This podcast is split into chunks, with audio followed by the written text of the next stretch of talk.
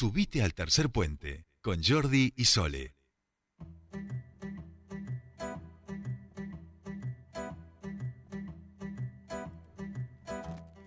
Continuamos con más tercer puente y les decíamos, bueno, estamos eh, hablando de poder ir haciendo esas transformaciones para eh, eh, colaborar con lo que tiene que ver con el cambio climático y justamente cuando hablamos de energías limpias, energías eh, que, no generan contaminación, por supuesto, nos interesa muchísimo hablar de ello y en este caso hablamos de un parque solar que se va a realizar en los nuevos terrenos de la meseta o eso se está proyectando. Nosotros queremos tener más detalles sobre eso y por eso estamos en comunicación con el secretario de Obra e Infraestructura de la Municipalidad de Neuquén, Alejandro Nicola, a quien le damos la bienvenida aquí a Tercer Puente.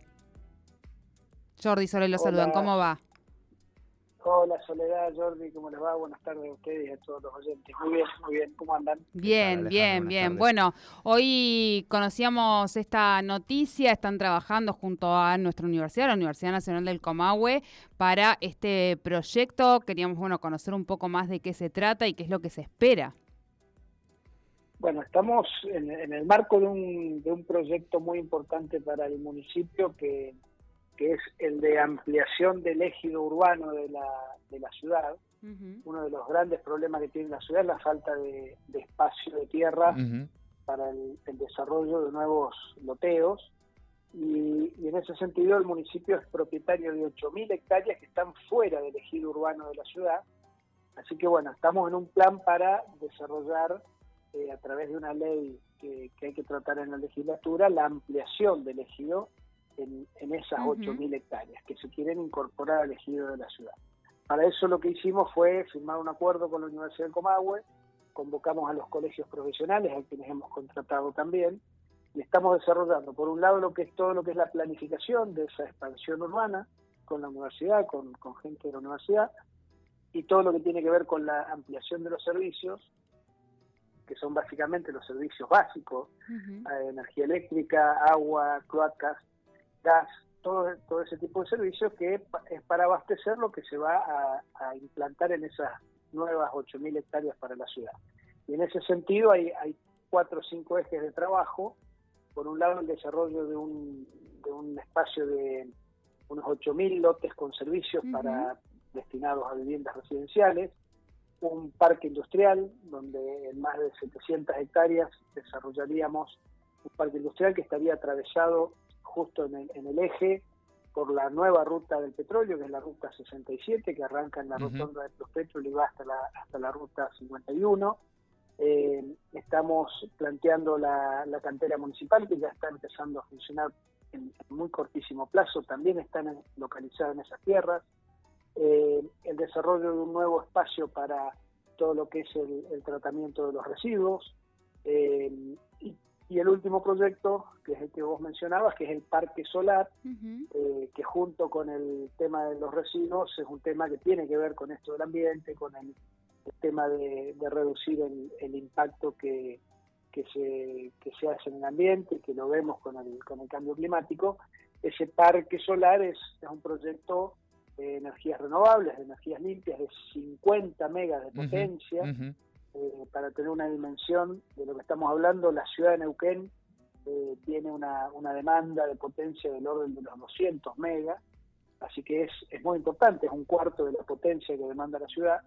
Así que bueno, es, es un proyecto que, nosotros eh, en conjunto con CALF hemos firmado un convenio con CALF para el cual nos asociamos, el municipio es el dueño de la tierra, 100 hectáreas destinadas a esto, y CALF su expertise es la prestación del servicio de, energía eléctrica y puede avanzar, este, esa fue la idea, en, lo que es el estudio de factibilidad para la implantación del parque, lo hizo a través de un convenio con EPSE, que es una empresa sanjuanina, una, una, empresa provincial especialista en temas De, energía solar, y a partir de eso vamos a tener el espacio físico, la tierra para implantarlo, el estudio de factibilidad y luego viene la etapa de construcción, que será otra, otra etapa pensada para el año que viene.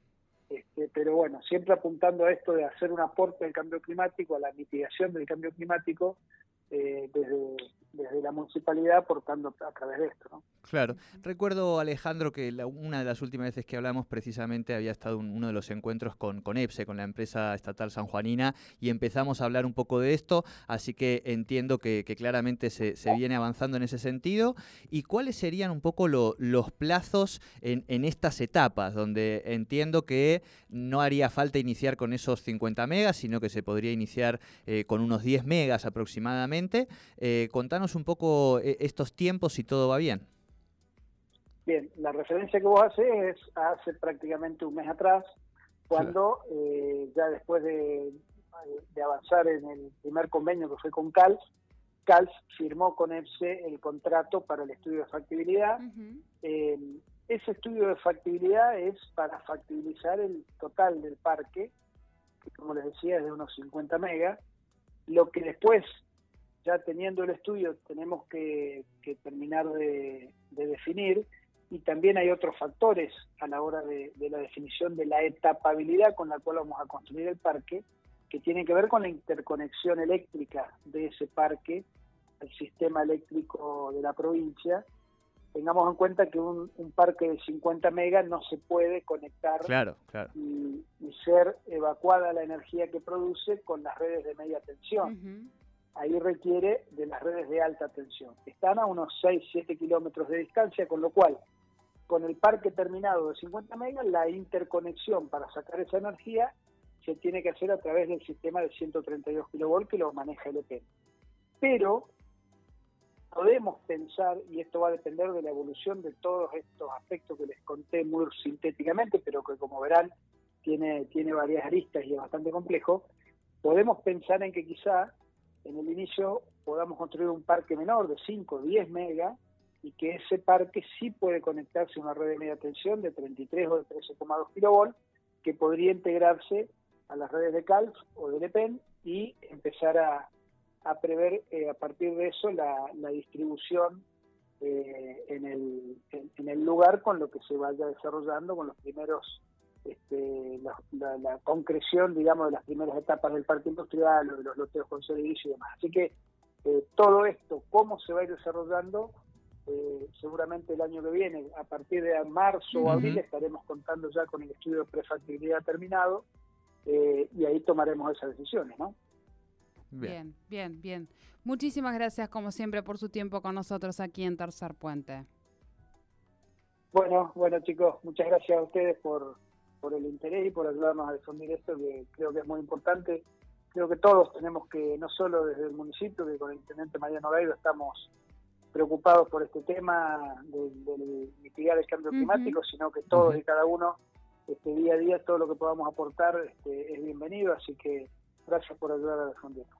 No, gracias a usted por su tiempo. Alejandro, buen fin de semana. Bien, hablábamos con el secretario de Infraestructura este, de la municipalidad en torno a este parque solar eh, que se abre, que se empieza a proyectar en nuestra ciudad de Neuquén. Como decíamos, pasos muy importantes que se van dando también en este sentido. 15 y 32 minutos. Nosotros vamos a hacer una mínima pausa y quédense porque tenemos ahora, pero una entrevista maravillosa.